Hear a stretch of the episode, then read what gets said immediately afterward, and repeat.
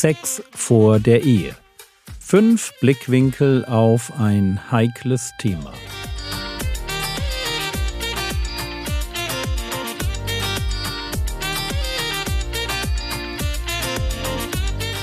Theologie, die dich im Glauben wachsen lässt, nachfolge praktisch dein geistlicher Impuls für den Tag. Mein Name ist Jürgen Fischer und heute geht es um das Verbot von Hurerei. Ist Sex vor der Ehe erlaubt? Wie nähert man sich dieser Frage, wenn man nicht schon von vornherein weiß, dass die Antwort nur Ja lauten kann? Einfach deshalb, weil die Bibel eh keine Autorität fürs eigene Leben hat. Aber nehmen wir mal an, wir würden das nicht denken. Nehmen wir mal an, wir gehören zu denen, die in der Bibel lesen, weil sie Gottes Stimme hören wollen. Einfach weil sie glauben, dass ein Gott, der uns das Sprechen geschenkt hat, damit wir miteinander kommunizieren können, selbst auch sprechen kann. Und nicht nur das, sondern dass er auch mit uns sprechen will. Und der dabei nicht nur plaudern will, sondern uns mit allerwichtigsten Informationen versorgt. Informationen, die wir ernst nehmen müssen, wenn wir nicht verloren gehen wollen. Wenn wir so drauf sind, dann wollen wir wissen, was Paulus meint, wenn er uns davor warnt, Unzucht oder Hurerei, griechisch Porneia, zu treiben. Und das umso mehr, als auch der Herr Jesus selbst den Begriff negativ verwendet. Matthäus 15, Vers 19 Denn aus dem Herzen kommen hervor böse Gedanken. So, und jetzt zählt der Herr Jesus diese bösen Gedanken auf Mord, Ehebruch, Unzucht, Diebstahl, falsche Zeugnisse, Lästerungen. Unzucht kommt also aus einem Herzen mit bösen Gedanken nicht gerade schmeichlerisch. Wenn ich Sex mit einer Person habe, mit der ich nicht verheiratet bin, dann ist das Porneia. Schauen wir uns an, wo der Begriff das erste Mal in der Bibel vorkommt. Dann natürlich in der griechischen Übersetzung des Alten Testaments, der sogenannten Septuaginta. Es ist die Geschichte der Witwe Tamar, die, ohne dass der das weiß, von ihrem Schwiegervater schwanger wird. 1. Mose 38, Vers 24 Und es geschah nach etwa drei Monaten, da wurde dem Juda berichtet, deine Schwiegertochter Tamar hat Hurerei, Porneia getrieben. Und siehe, sie ist sogar schwanger von Hurerei, schwanger von Porneia.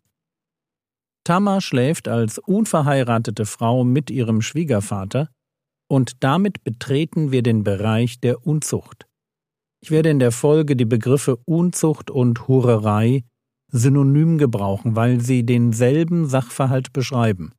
Aber bevor wir weitergehen, ein grundsätzliches Wort zu Normen, die ich aus der Bibel ableite.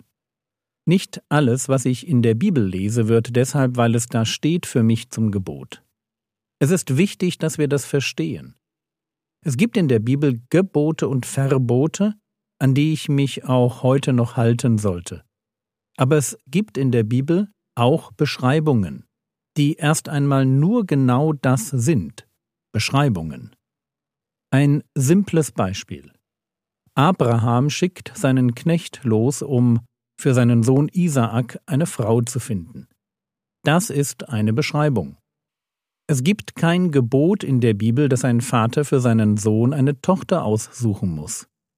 Es ist in der damaligen Zeit, wie mir scheint, die Regel. Aber es wäre falsch, wenn man aus der Erzählung in 1. Mose 24 ableitet, Gott will, dass Väter für ihre Söhne eine Braut besorgen, und das unter Einsatz eines kamelreitenden Angestellten. Wir müssen also vorsichtig sein, wenn wir aus der Bibel Normen ableiten. Und idealerweise gibt es für das, was wir übernehmen, ein klares Gebot Gottes. Aber zurück zum Thema Sex vor der Ehe. Finden wir da so ein Gebot? Antwort ja und nein. Es gibt kein direktes Verbot, wo steht, du darfst nicht vor der Hochzeitsnacht mit anderen Männern schlafen. Aber es gibt ein Gebot, Frauen, die das tun, zu steinigen. Und bevor ich euch die Bibelstelle vorlese, der Hintergrund. Ein Mann ist gegen seine Frau, und er will ihren Ruf zerstören. Also behauptet er, sie hätte schon vor der Hochzeitsnacht mit anderen Männern geschlafen.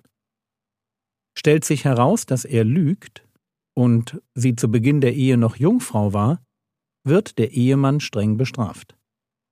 Aber stellt sich heraus, dass er die Wahrheit sagt, dann heißt es dazu in 5. Mose 22, die Verse 21 und 22, Wenn aber jene Sache Wahrheit gewesen ist, die Zeichen der Jungfrau sind an der jungen Frau nicht gefunden worden, dann sollen sie die junge Frau hinausführen an den Eingang des Hauses ihres Vaters, und die Männer ihrer Stadt sollen sie steinigen, dass sie stirbt, weil sie eine Schandtat in Israel verübt hat, zu Huren im Haus ihres Vaters. Und du sollst das Böse aus deiner Mitte wegschaffen. Eine Frau, die vor der Ehe mit Männern schläft, begeht eine Schandtat. Sie verhält sich wie eine Prostituierte und keine Israelitin sollte das tun.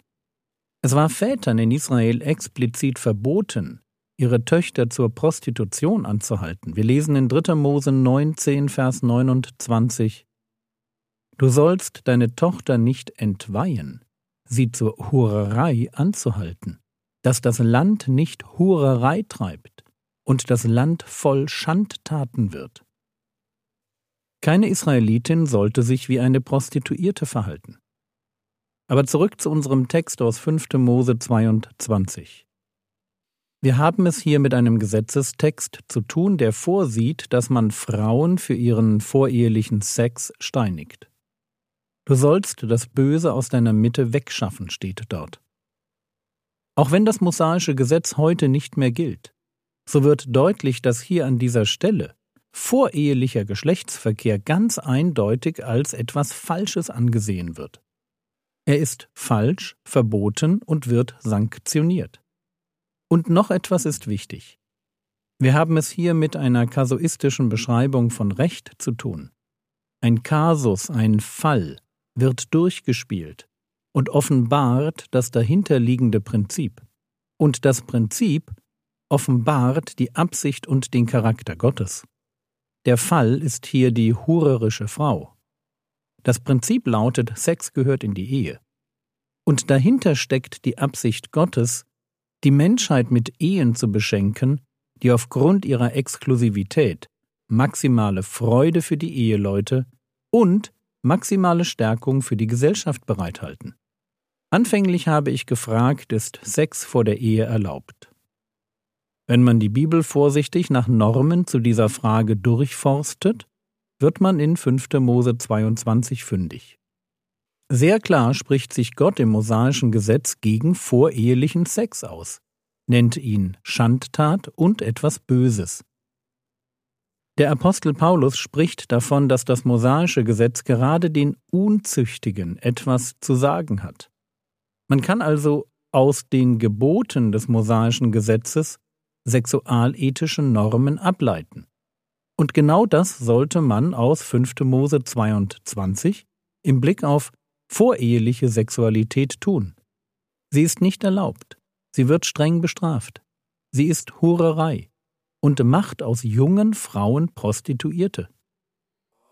Und weil es sich um einen Fall handelt, der ein Prinzip illustriert, kann man dasselbe auch für junge Männer sagen. Auch sie werden schuldig. Aber dazu morgen dann noch etwas mehr.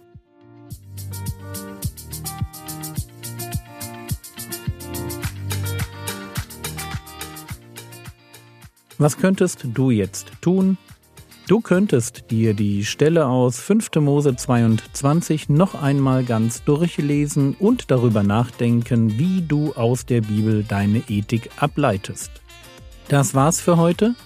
Morgen Abend findet um 19.15 Uhr wieder eine Online-Bibelstunde zum ersten Johannesbrief statt. Der Herr segne dich, erfahre seine Gnade und lebe in seinem Frieden. Amen.